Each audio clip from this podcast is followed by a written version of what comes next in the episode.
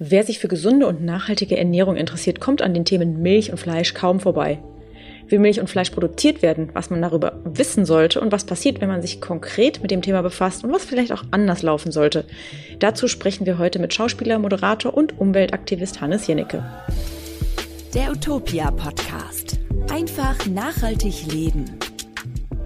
Viele Menschen verzichten bereits auf Fleisch und Milch oder reduzieren den Konsum der tierischen Lebensmittel. Wenn man dann an Aktionen wie dem Veganuary im Januar teilnimmt, sich Dokumentationen über das Thema ansieht oder sich mit der Aufklärungsarbeit von Tierschutzorganisationen befasst, ist das Ergebnis oft die Frage, ob Milch und Fleisch überhaupt noch in die Tasse und auf den Teller gehören. Unter anderem darüber sprechen wir heute mit Schauspieler, Moderator und Umweltaktivist Hannes Jennecke. Bevor wir gleich in das Gespräch mit Hannes Jennecke einsteigen, kommt hier noch die Frage der Woche aus dem Utopia-Universum, die wir dieses Mal am Ende der Folge beantworten wollen, nämlich, ist Lüften bei Regen sinnvoll? Mehr dazu gibt es am Ende der Folge. Bevor es losgeht, hier noch schnell der Hinweis auf den Werbepartner der heutigen Folge. Ihr wollt euer Geld nachhaltig anlegen? Mit den Umweltspektrumfonds der Umweltbank ist die ökologische Geldanlage ganz leicht. Die Fonds investieren nur in grüne und soziale Werte. Atomkraft, Erdgas oder Waffen bleiben draußen. Mit Fonds legt ihr automatisch in Wertpapiere von vielen verschiedenen Unternehmen an. Das erspart die lange Suche nach einzelnen Aktien und streut das Risiko. Die Wertpapierexpertinnen der Umweltbank wissen, worauf es bei nachhaltigen Fonds ankommt. So könnt ihr euch sicher sein, dass euer Geld nur für euch und die Umwelt arbeitet. Die Umweltspektrumfonds gibt's ab sofort bei der Umweltbank oder bei eurer Bank. Mehr Infos findet ihr auf umweltspektrum.de. Risikohinweis. Wichtig ist dabei immer, Wertpapiere unterliegen Schwankungen und können auch zu Verlusten führen. Hallo Herr Jenicke, wir freuen uns sehr, dass Sie heute im Podcast zu Gast sind. Die meisten HörerInnen und LeserInnen werden Sie sicherlich schon kennen. Wir haben diverse Buchvorstellungen und auch Dokumentationsankündigungen bei uns auf utopia.de. Ich habe vorhin auch nochmal nachgeschaut. Für all diejenigen, die jetzt nicht genau wissen, was Sie machen, welche Arbeit Sie vorantreiben und so weiter, können Sie ganz kurz erzählen, was Sie so machen aktuell? Ich bin gelernter Schauspieler, ich habe lange Theater gespielt, bin dann äh, habe irgendwann angefangen zu drehen, Mitte der 80er Jahre, habe dann sehr lange gedreht, habe dann Mitte der Nullerjahre angefangen Dokumentation zu produzieren mit meinem Partner und Kameramann Markus Strobel aus München. Ich schreibe ab und zu ein Buch, gar nicht, weil ich so äh, fanatischer Autor bin, sondern weil durch die Dokus kamen immer mehr Verlage immer wieder auf mich zu und haben gesagt, ja, willst du das denn nicht auch mal als Buchthema aufarbeiten? So, ich habe mir erst mal gesagt, nein, und dann lasse ich mich mal breitschlagen. Jetzt habe ich mich wieder breitschlagen lassen. Ich habe ähm, letztes Jahr mit mein, meiner Crew einen Film gemacht über Schweine. Mhm. Und zwar gar nicht jetzt als ähm, Agitationspropaganda gegen die Massentierhaltung, weil die Filme gibt's längst. Ich wollte mal zeigen, was für tolle, intelligente, soziale, reinliche Viecher das sind und wie wir mit denen mhm. umgehen. Und der Film ist halt, hatte eine erstaunliche Quote, gerade weil wir ihn ohne Schockbilder gemacht haben. Und daraufhin kamen halt dann mehrere Verlage und haben gesagt, mach doch einen Film zu dem Thema. Und so bin ich jetzt zu diesem Buch Die große Sauerei gekommen. Es hat, wie man sich vorstellen kann, keinen riesigen Spaß gemacht, das zu recherchieren. Mhm. mhm. Aber ich glaube, das sollte erzählt werden, weil die meisten Leute keine Ahnung haben, was ihnen da serviert wird im Supermarkt und auf dem Teller. Ja, da kommen wir später auch noch dazu, aber ich kann Ihnen sagen, bei den ersten Seiten ist mir schon schlecht geworden und das, obwohl ich gar kein Fleisch mehr esse und auch keine Kuhmilch mehr trinke. Also, hm, so, so viel kann ich dazu schon mal sagen. Das ist hammergeile Buchwerbung. Also wer das aufschlägt, dem wird sofort übel. Nein, ich hoffe, so schlimm ist es nicht. Nein, nein. Aber dazu muss man sagen, was ich halt, äh, was wir im Vorgespräch auch schon kurz hatten, wenn man es nicht weiß, kann man es nicht anders machen oder man kann sich nicht bewusst dagegen entscheiden. Ne? Also das finde ich ganz, ganz wichtig, weil den meisten einfach ja vorgegaukelt wird, du kaufst etwas von einem gesunden Tier, das ist aus Superproduktion, das, die Marke oder die Verpackung ist grün, das sieht alles nach heiler Welt aus. Und wenn man dann tatsächlich hinter die Kulissen guckt, sieht man, dass es erschreckend oft einfach nicht so ist. Also Greenwashing ist ja ein Volkssport geworden in der Industrie. Ja. Wir werden ja ständig, wird uns ja vorgegaukelt, alles, was wir essen, ist gesund und macht schlank und ist nachhaltig und das Tier ist ganz toll gestreichelt und lieb gehabt worden.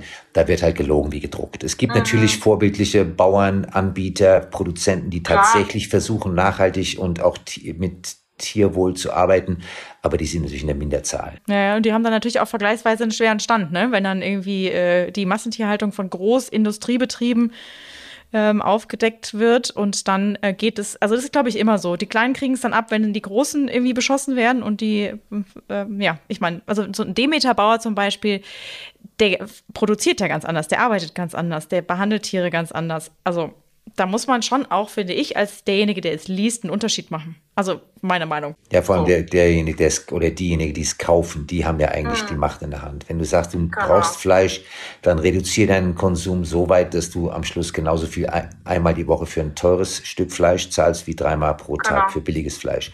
Weil das Argument genau. ist immer, das kann sich der kleine Niedrigverdiener, Verdienerin nicht leisten. Aber das ist einfach die Frage, wie viel Fleisch musst du tatsächlich essen, weil einmal die Woche hochwertig ist genauso teuer oder billig wie dreimal am Tag minderwertig. Ja, ja. ich, ich habe einen Satz. Äh, Sie sind, Sie plädieren ja auch dafür, dass wir zum Sonntagsbraten zurückkehren. Ist das richtig? Also ich selber bin auch seit über 40 Jahren Vegetarier, aber die Leute, die tatsächlich nicht wollen oder können, es gibt ja Leute, die haben wirklich das Gefühl, sie müssen Fleisch essen die sollen sich bitte gerne einmal pro Woche eine, von einer glücklichen Allgäuer Weidekühe äh, produziertes Steak ähm, essen. Das finde ich völlig legitim, wenn diese Tiere ein halbwegs schönes und, und artgerechtes Leben leben durften. Wenn die in mhm. irgendwelchen Fabriken stehen, was bei dem größten Teil dieser Tiere der Fall ist, finde ich Finger weg. Das ist einfach schlecht für die Umwelt, schlecht für die Gesundheit, schlecht fürs Tier.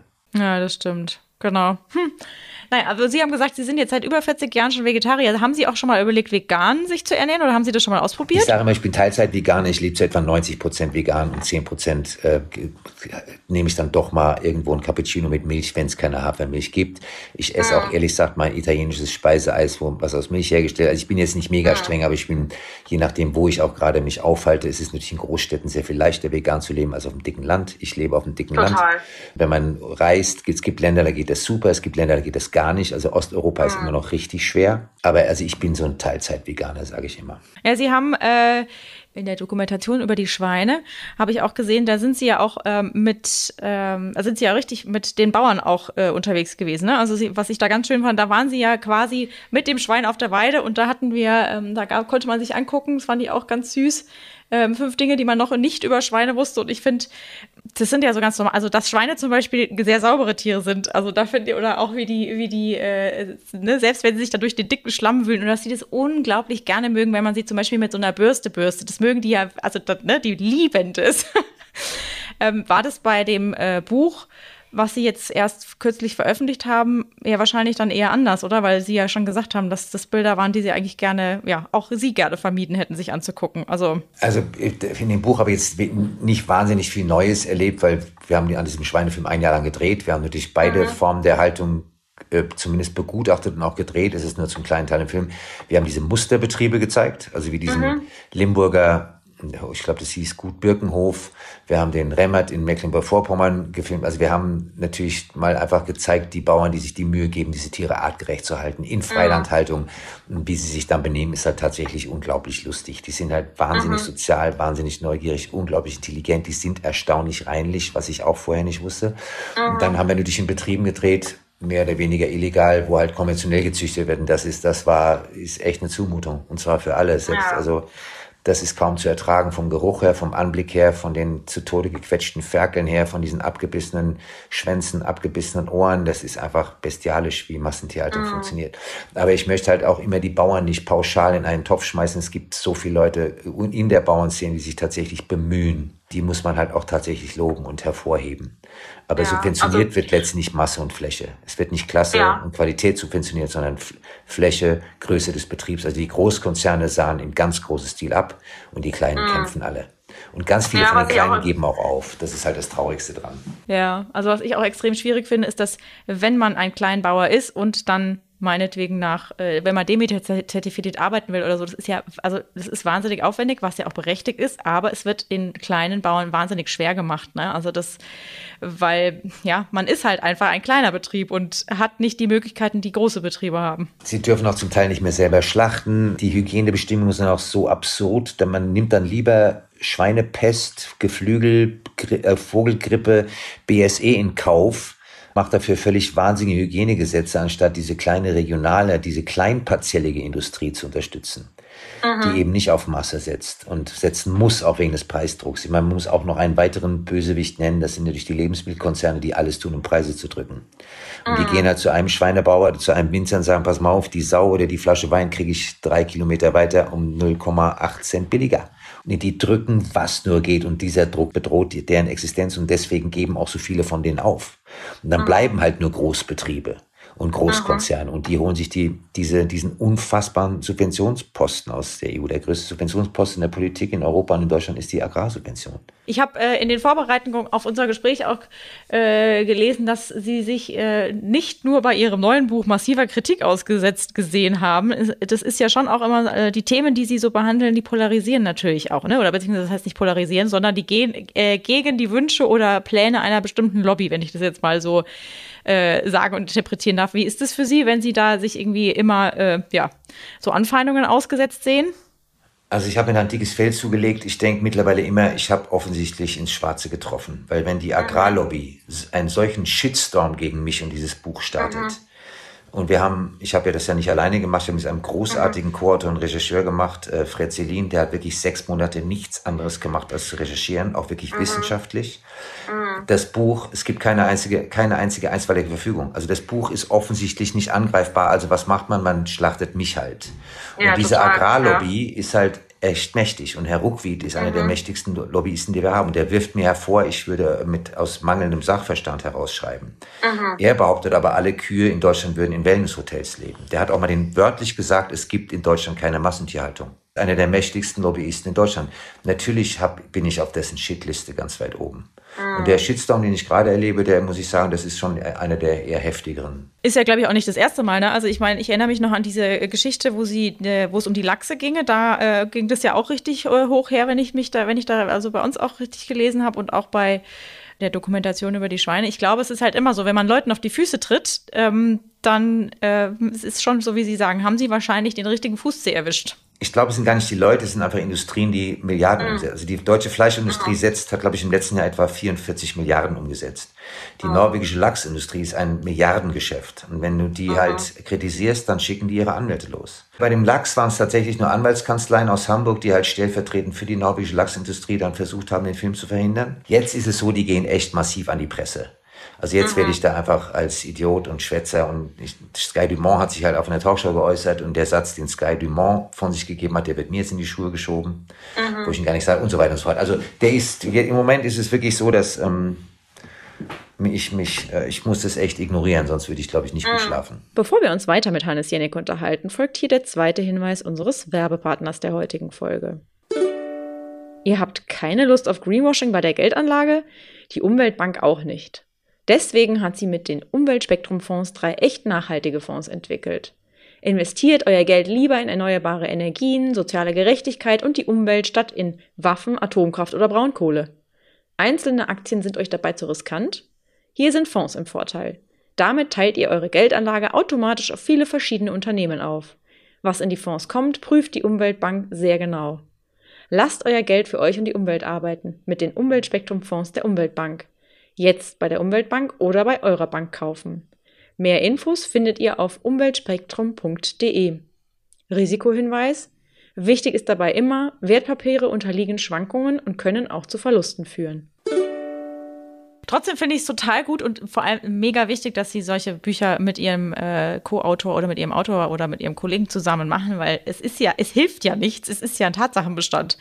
Ja, also, was ich besonders äh, interessant fand, ist zum Beispiel auch äh, das Kapitel in ihrem Buch über die Siegel, was sie, äh, was sie da äh, geschrieben haben. Am Ende des Tages ist es ja so, dass es nicht so, also auch da ist ja viel mit Verbrauchertäuschung wird da ja viel gearbeitet. Viel wird damit gearbeitet, dass ja, wie soll ich das sagen? Also, was ich vorhin schon gesagt habe, die Verpackung ist grün, die Kuh sieht gesund aus, der Himmel ist blau und die Wolken sind weiß. So. Und wenn der, wenn der äh, Verbraucher, klar könnte man jetzt sagen, mh, hm, ihr müsstet vielleicht auch einfach mal anfangen, dahinter zu gucken, aber wer hat ehrlicherweise die Zeit, sich als normal arbeitender berufstätiger Mensch, vielleicht als Mutter von drei Kindern, die alleinerziehend ist oder wie auch immer, sich irgendwie da wirklich hinzusetzen. Also verlassen die Leute sich natürlich gerne auf irgendwelche Siegel, Auszeichnungen, weil es ihnen ja vermeintlich Sicherheit bietet. Und ähm, würden Sie sagen, dass es überhaupt Siegel gibt, auf die man sich irgendwie verlassen kann. Also wo man sagen kann, okay, wenn das auf dem Produkt drauf ist, dann kann ich das guten Gewissens kaufen und mich darauf verlassen, dass wirklich das drinsteckt, was auch draufsteht. Also wir Deutschen wollen ja immer, dass alles hundertprozentig schwarz-weiß ist. Äh, es gibt, glaube ich, drei Siegel, auf die man sich äh, relativ verlassen kann. Das ist Demeter, Bioland, Naturland. Nun habe ich auch Schweinezüchter gedreht, die sich nicht leisten können, Bio zertifiziert mhm. zu sein und trotzdem großartig ja. produzieren. Ja. Also Bio heißt nicht automatisch, also was nicht Bio ist, heißt nicht automatisch, dass es schlecht produziert ist. Es ist einfach genau. für viele auch teuer. Das gleiche gilt ja auch für das Fairtrade-Logo. Trotzdem halte ich, also wir, es ist tatsächlich so, alle Siegel, die nicht in diese Kategorie Bioland, Naturland fallen oder in Hofläden oder kleine Biokooperativen. Also ich lebe in Bayern, hier gibt es so einen Biokreis Bayern, das sind so kleine mhm. Biobauern, das ist fantastisch. Da bitte kaufen. Mhm. Aber das geht fast alles über Hofläden oder Direktvertrieb. Wenn man bundesweit in Großstädten lebt, in den großen Discountern shoppt oder großen Lebensmittelkonzernen, ist tatsächlich, würde ich mich nur verlassen auf Bioland, Naturland und Demeter. Ja. Ähm, und ansonsten ist meine Frage sehr einfach. Äh, ich meine Theorie ist, dass die Lebensmittelindustrie genauso arbeitet wie früher die Tabakindustrie.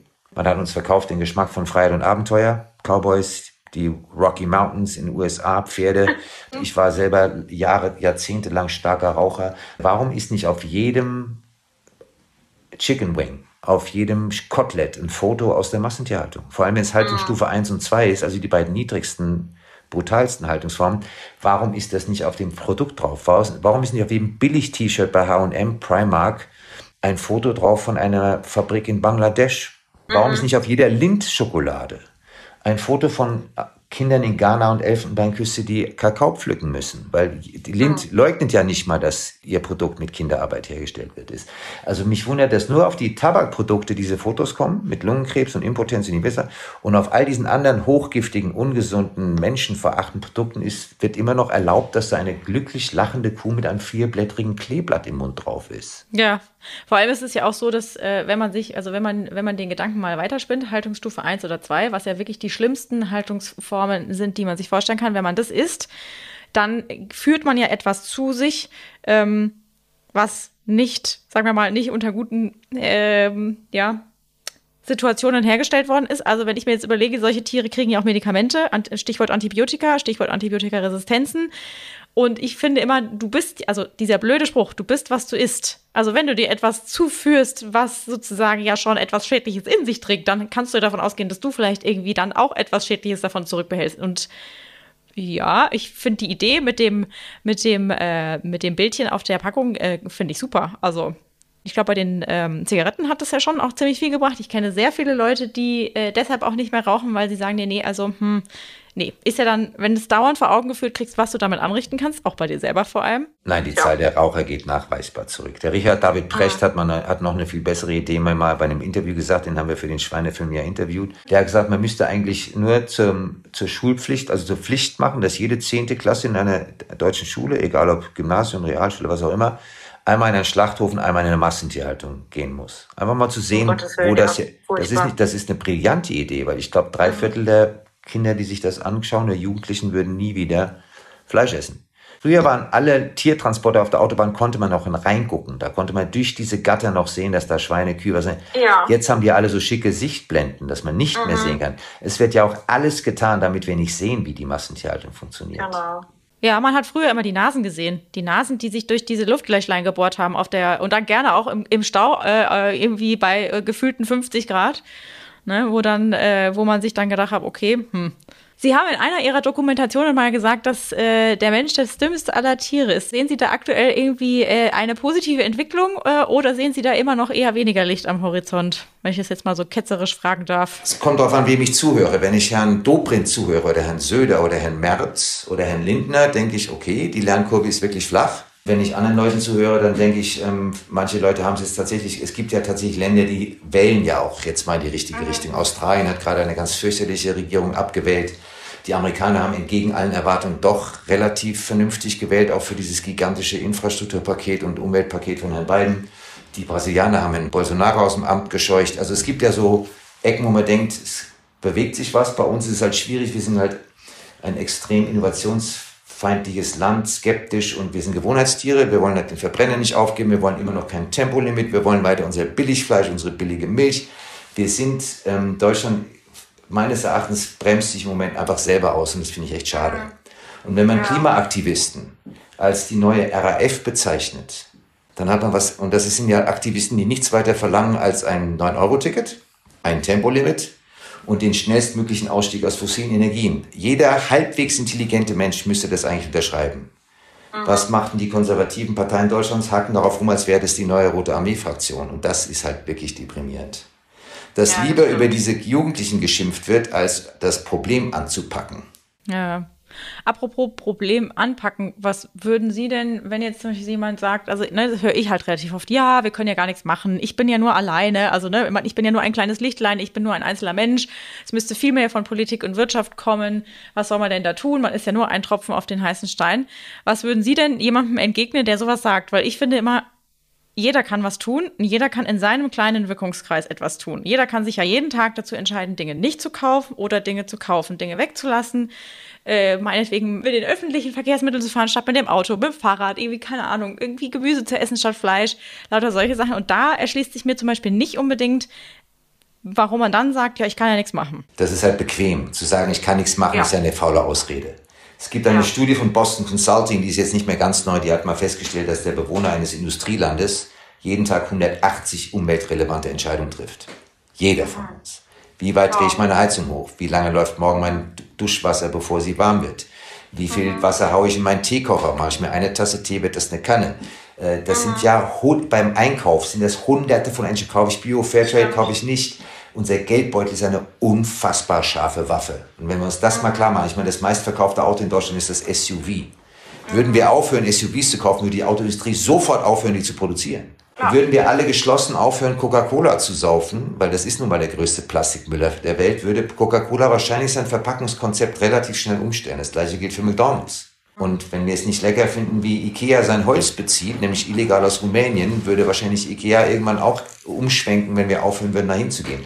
Also ich glaube, als Konsument haben wir eine viel größere Macht, als wir glauben. Ja, das glaube ich schon auch. Also ich glaube, dass äh, A, die Bequemlichkeit eine Riesenrolle spielt dass man sich einfach auf die Hinterbeine stellen müsste. Es ist aber, ja, der Mensch ist, wie, wie, wie schon gesagt, ein Gewohnheitstier. Ich habe heute gelernt, wie viel Klorollen man im Jahr verbraucht pro Mensch.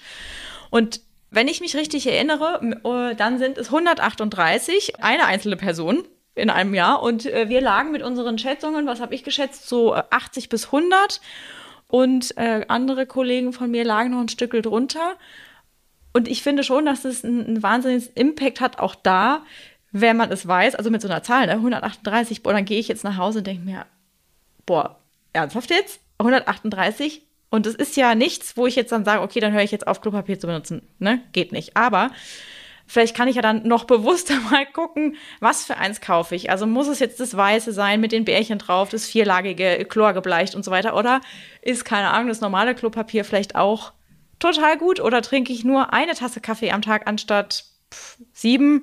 Das sind so Sachen, wo ich mir denke, okay, da könnte man sich schon auch einfach mal ein bisschen zusammenreißen. Und ja, das ist unangenehm, wenn man sowas sagt, weil das, also das trifft die Leute, finde ich, im Markt oder man hat oft den Eindruck, dass es die Leute im Markt trifft, weil man hat, also es ist ja schon schwierig. Ne? Also es ich will das auch gar nicht absprechen. Es gibt viele Leute, die können sich Bio äh, Lebensmittel nicht leisten, weil sie einfach deutlich teurer sind. Da fände ich, wäre es auch dringend mal an, angedacht oder ja, wäre es total wichtig, dass sich da auch was verändert. Und ich habe mit einem ähm, Bauern, ich komme äh, aus äh, Hessen ursprünglich, da gibt es äh, eben auch immer äh, Sonntags- oder Samstagsmarkt. Und da ist ein Bauer, mit dem ich mich auch, den kenne ich schon ewig, den habe ich auch mal gefragt, ist es denn, ne, ist es gespritztes äh, Gemüse? Und so, und dann hat er gesagt, nee, äh, ist nicht gespritzt, aber wie du vorhin schon gesagt hast, die Zertifizierung für Bio ist halt einfach auch teuer. Ne, er hat gesagt, im Prinzip ist es genauso, mein Obst und Gemüse ist genauso wie das von dem Biostand nebenan, nur ich kann es mir halt nicht leisten, mir das zertifizieren zu lassen.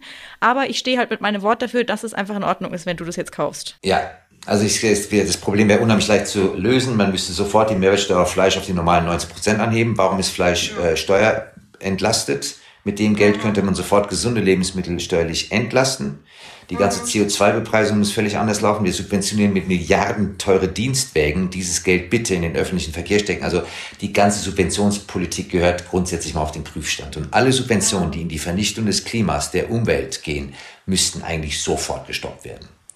Wir subventionieren ja. ja milliardenschwer die Zerstörung unseres eigenen Habitats, unserer Umwelt, unserer Gewässer. Das ist ja völlig wahnsinnig, wie, was wir alles subventionieren, was wir nicht subventionieren sollten. Das fängt bei Kerosin an hört bei Firmenwägen nicht auf. Also da ist einfach die Subventionspolitik ist, halte ich für eines der größten Probleme, wo einfach alles im Moment schief läuft. Wie ist es denn? Ähm Gibt es etwas als nächstes Projekt? Weil ich habe mir das letzte Mal äh, oder in der Vorbereitung habe ich mir auch gedacht, mh, wow, äh, die, die, Doku über die Schweine ist ja noch gar nicht so lange her und äh, so ein Buch schreibt sich ja mal eben auch nicht so von selbst. Du hast ja gesagt, sechs Monate habt ihr, glaube ich, da intensiv dran recherchiert und gearbeitet. Gibt es denn auch schon neue Projekte, an denen ihr jetzt quasi schon wieder arbeitet und werkelt? Wir sind schon mitten in der neuen Produktion. Ich mache jetzt gerade einen Film über Meeresschildkröten. Es gibt sieben Arten, alle sieben Arten sind akut vom Aussterben bedroht. Da geht es natürlich eigentlich um Überfischung, Plastikvermüllung, Klimawandel, Erwärmung der ähm, Meere und so weiter. Also ich mache gerade, ich habe wieder mir ein Tier ausgesucht, womit ich die Zerstörung der Ozeane relativ einfach erzählen kann. Sind, ich liebe Meeresschildkröten, die sind also sowas von faszinierenden Tieren. Und wir waren jetzt bereits in Costa Rica, Florida und Griechenland. Jetzt haben wir noch ein großes Segment in Kenia, das machen wir im Januar und dann gehen wir in den Schnitt. Und das, der Film läuft am 5.5.23, da bin ich gerade mittendrin, deswegen sitze ich gerade hier im Büro.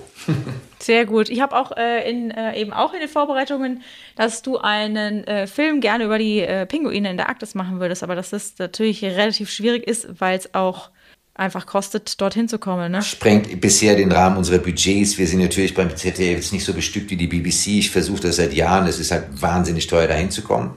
Aber ich gebe das nicht auf. Also ich habe eine tolle Redakteurin beim ZDF, die findet die Idee auch toll. Wir brauchen nur jemanden, der uns das bezahlt. Ja, ich finde die ganz toll. Also ich finde, Pinguine sind einfach auch, mal ganz abgesehen davon, dass sie genauso bedroht sind wie der Eisbär, sind die einfach wirklich toll und lustig. Auch was Geschlechteraufteilung betrifft und so faszinierende Tiere, ganz toll. Also das gebe ich nicht auf und ich denke, irgendwann mache ich den noch, bevor ich in Rente gehe. Ja, sehr gut. Jetzt erstmal Meeresschildkröten, eins nach dem anderen. Genau, eins nach dem anderen und äh, du hast ja hoffentlich auch noch genug Zeit, um viele Dinge umzusetzen. Wir werden sehen. Ja, ich drücke auf jeden Fall die Daumen und bevor, ich, bevor wir jetzt zum Ende äh, des Gesprächs kommen, ähm, weil ich weiß, die Zeit ist auch begrenzt, noch die kurze Frage, was wünschst du dir für die Zukunft? Ich sage mal, Herr, wirf Hirn vom Himmel. Schön, kenne ich auch den Spruch. Hat meine Oma immer gesagt. Den sage ich schon lange und der wird offensichtlich beflissentlich ignoriert. Deswegen bin ich ähm, Agnostiker. Mhm. Ich glaube nicht, dass da jemand sitzt, der Hirn schmeißen könnte. Nein, ich, man kann irgendwie nur sich an das deutsche Sprichwort halten. Humor ist, wenn man trotzdem lacht. Mhm. Es läuft im Moment alles in die falsche Richtung. Das wissen wir, glaube ich, auch alle. Ähm, trotzdem sollten wir den Humor nicht verlieren. Wir sollten unseren Kampfgeist nicht verlieren. Ich bin Gott sei Dank umgeben von einem ganz großartigen Haufen von sehr engagierten Leuten. Meine ganze Doku-Crew einfach und mit denen kämpfe ich munter weiter und so gut gelaunt, wie es irgendwie geht.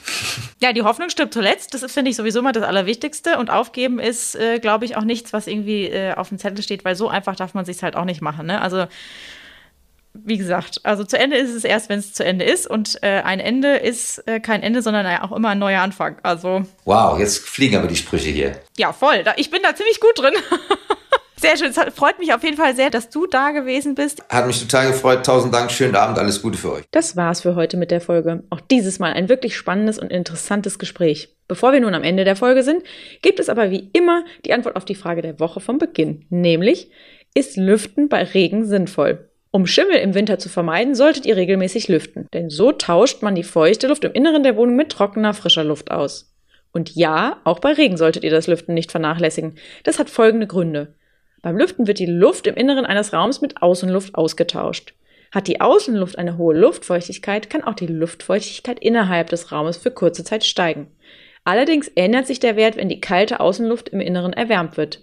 Luft, die bei 10 Grad Celsius völlig gesättigt ist, also 100% Luftfeuchtigkeit hat, hat bei 20 Grad Celsius eine relative Feuchte von nicht einmal 50% und ist dann vergleichsweise trocken. Kurz gesagt, Warme Luft kann mehr Feuchtigkeit aufnehmen als kalte. Wenn ihr also bei Regen lüftet und dabei feuchte Luft von außen nach innen gelangt, wird die Luftfeuchtigkeit im Zimmer trotzdem sinken, sobald eine Heizung die kalte Luft erwärmt. Das gilt übrigens auch für Lüften bei Nebel und Schnee.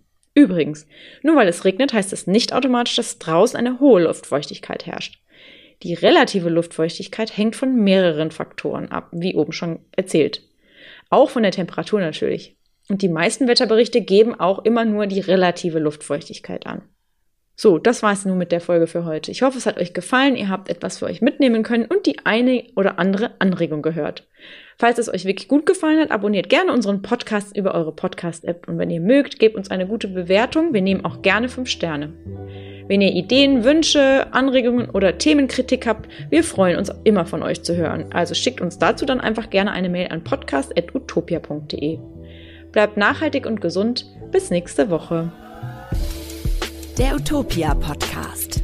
Einfach nachhaltig leben.